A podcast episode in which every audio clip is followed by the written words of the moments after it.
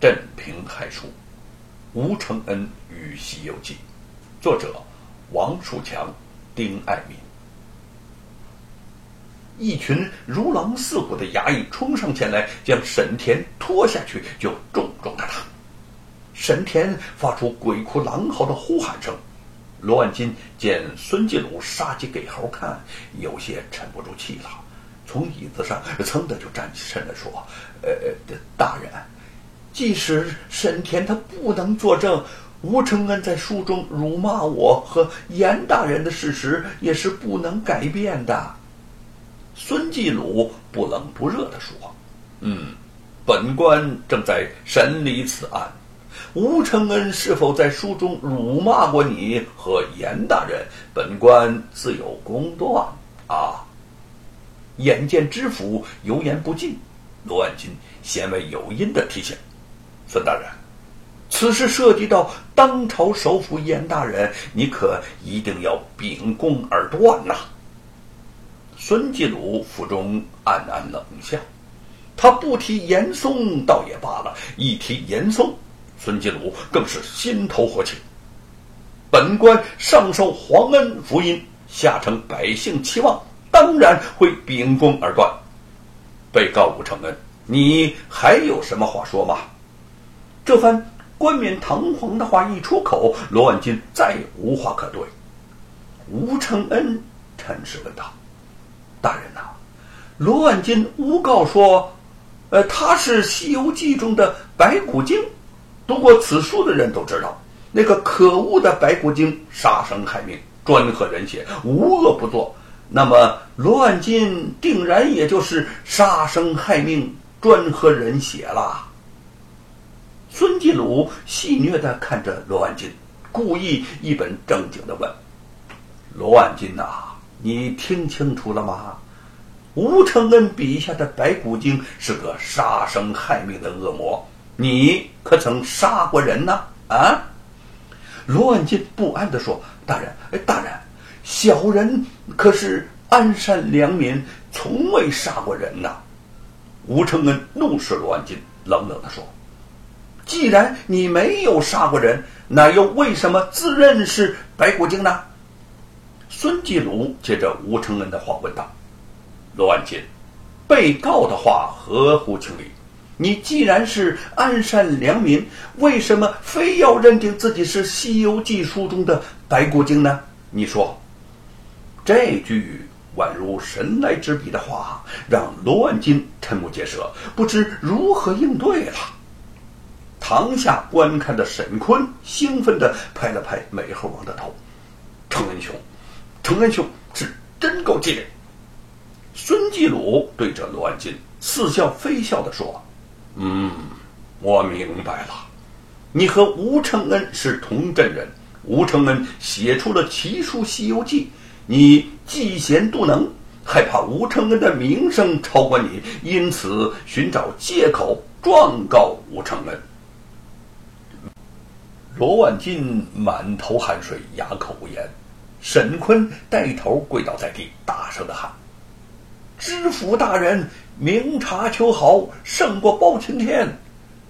几个手拿《西游记》抄本的百姓也跪倒在地，同沈坤一起的高呼：“孙大人秉公断案，胜过包青天！”孙继鲁面露得意之色，但仍拍着惊堂木，啪。安静，安静。经本官审理查明，山阳县乡绅罗万金状告书生吴承恩一案，纯属嫉贤妒能对其诬陷。嗯，今天呢就审到这儿了，退堂。说着，孙继鲁起身就走了。罗万金望着吴承恩，咬牙切齿的说。小猴崽子，你别得意啊！我非活扒了你的皮不可！说完，他也恨恨离去。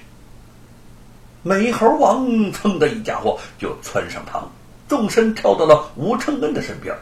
吴承恩抱起了美猴王，说：“哈哈，咱们胜了，乱金败了，你快回家报喜去吧。”美猴王似乎听懂了他的话。从他怀中跳下，穿房越脊，眨眼之间就不见了踪影。沈坤兴奋地跑过来，握住了他的手：“承恩，老天爷保佑啊！咱们打赢了官司。从一开始，我的心就提到了嗓子眼儿，生怕你承认白骨精是乱箭，牛魔王就是严嵩。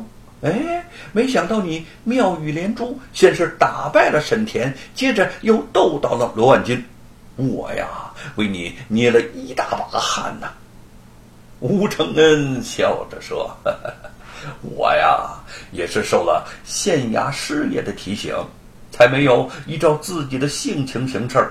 他说的对，我不能自己任性，一意孤行，还得为家人亲友着想。”两个人都是心情舒畅，正要回家报喜，一名差人突然出现，拦住他们的去路。原来是。知府孙继鲁想留吴承恩在府衙做事儿，吴承恩本想推脱，沈坤却抢先替他满口答应下来。两个人出的府衙大门，吴承恩不由得有些埋怨的说：“沈坤呐，我志在写书，对做官没你那么有兴趣。”沈坤则真诚的说：“承恩，孙知府。”很器重你的才学，留你在府衙做事儿实属破例，这可是千载难逢的好时机呀！我正是深知你的个性，怕你一口就给回绝了，才赶快替你应下。你呀，就别多想了。既然孙知府先给你放了半个月的假，你在家准备妥当后，就去府衙就任吧。嗯。